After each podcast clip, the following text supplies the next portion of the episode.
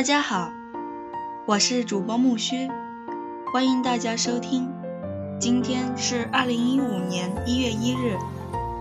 很高兴跟大家再次一起分享《动画笔记》第五十九篇。乔治·拉奎斯访问法国著名动画制片人和导演乔治·拉奎斯，文字来自于中国台湾的余维正和陈怡清。感谢你的收听。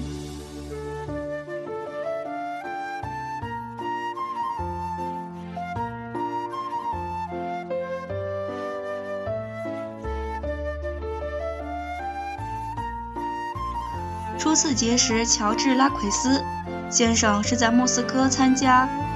KROK 动画影展的酒会上，当时未曾多谈，不久即在台北的第一届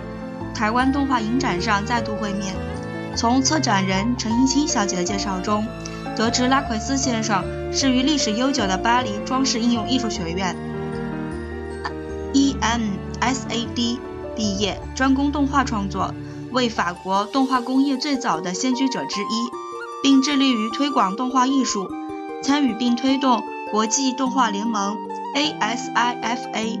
和昂西动画影展 （Annecy Animation Festival） 的战争。于1985年成立了著名的精灵动画工作室 Funny Tommy Animation，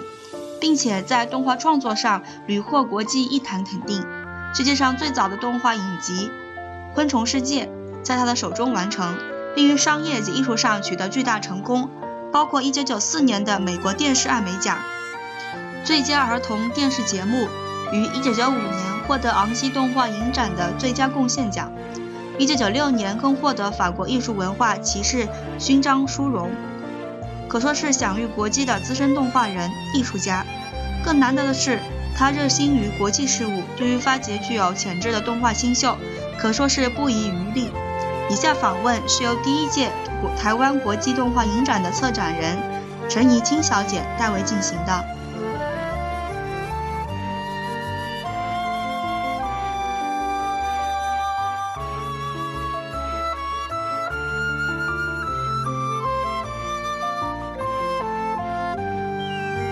您是如何进入三维电脑动画的创作之路的？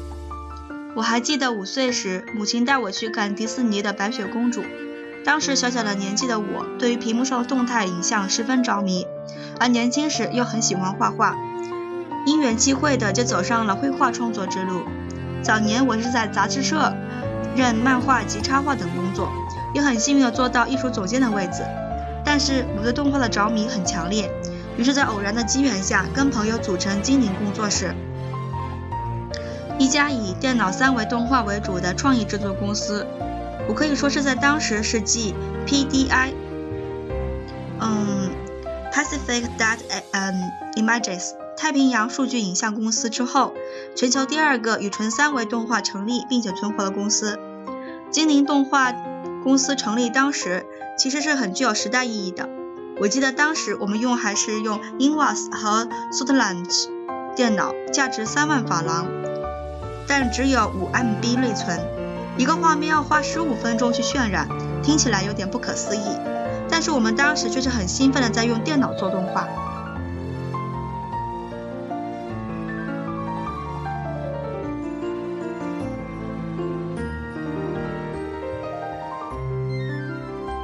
可否谈一下您公司的第一部作品《几何寓言》及《昆虫世界》？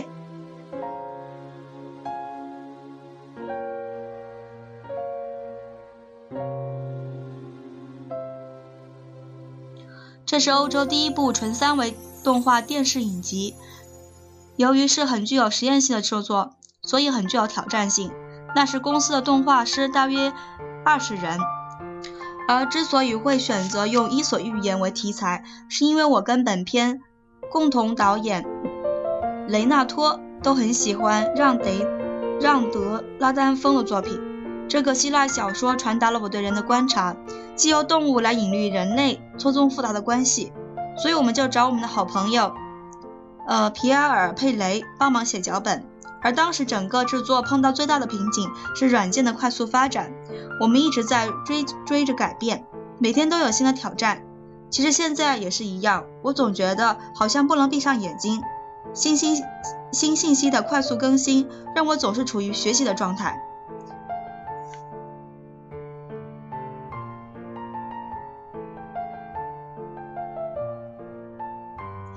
几何预言的成功让我们受到鼓舞，更有自信的去制作昆虫世界。由于我们都有之前的制作经验，公司的工作伙伴也慢慢找到自己的位置。于是我们有了更细的分工作业，从创意到制作，共有六十多位同仁，脚本、分镜、建模、造型设计、渲染、着色、动画师、音乐制作、研发工作、影片合成、剪接、音效及配乐、制片等工作，都有专人负责，共花了近两百五十万法郎去完成，也应该整理出一套电脑动画制作流程的工作执行表 （Production Line）。我这份工作执行表是全世界第一份以传统二维制作为基础而设计的三维制作执行表。这对动画对制作三维电脑动画的人来说是十分重要的。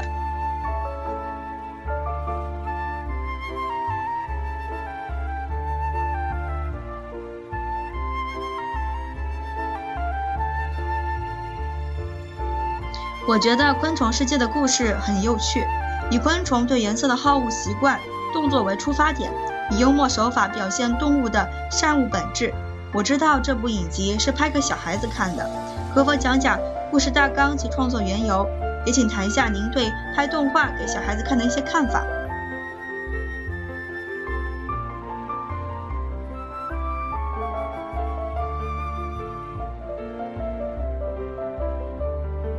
基本上，昆虫世界是由两个昆虫王国。Join C 及呃 Yuki，他们并不是生来仇视对方，而是因为彼此习性不同，且又需要共同分享一些资源，所以冲突不断。冲突不断。Join C 热爱玩耍，喜好多彩颜色的环境，而 Yuki 则偏好嗯暗暗色系，喜欢躲在阴森寂静的沼泽里。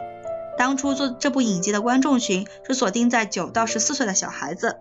我对拍给儿童看的节目是跟尼克罗顿频道执行长格里兰博的想法一样，我们要尊重小孩子们情绪表达的自由空间，让他们透过影像学习自由表达情绪。当然又不可以太过滥情，去操纵他们纯真的情感，这个拿捏很重要。早期迪士尼在这个点上做得很好，像是小鹿斑比的母亲去世，白雪公主的可恶巫婆，睡美人的吓人恐龙等。绝不要认为给小孩子看的东西一定要很温馨，或是害怕他们会承受不过、不承受不住过于现实的叙述手法，这都是对于低估小孩子的判断。我们应该要尊重他们的思考及心智。英国奥斯卡影星及剧作家彼得乌斯基诺夫曾说过：“做父母的要跟孩子在一起，这关系就像骨头跟小狗一样。”我想说的就是这一点。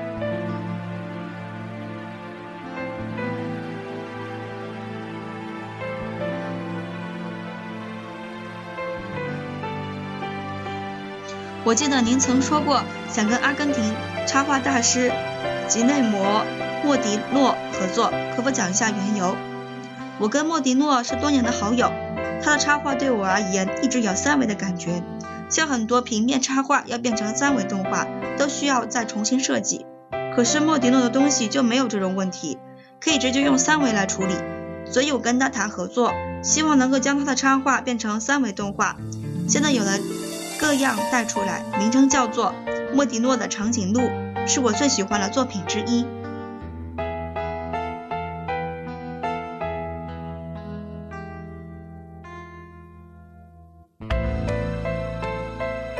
五十九篇动画笔记，乔治拉奎斯就分享到这了。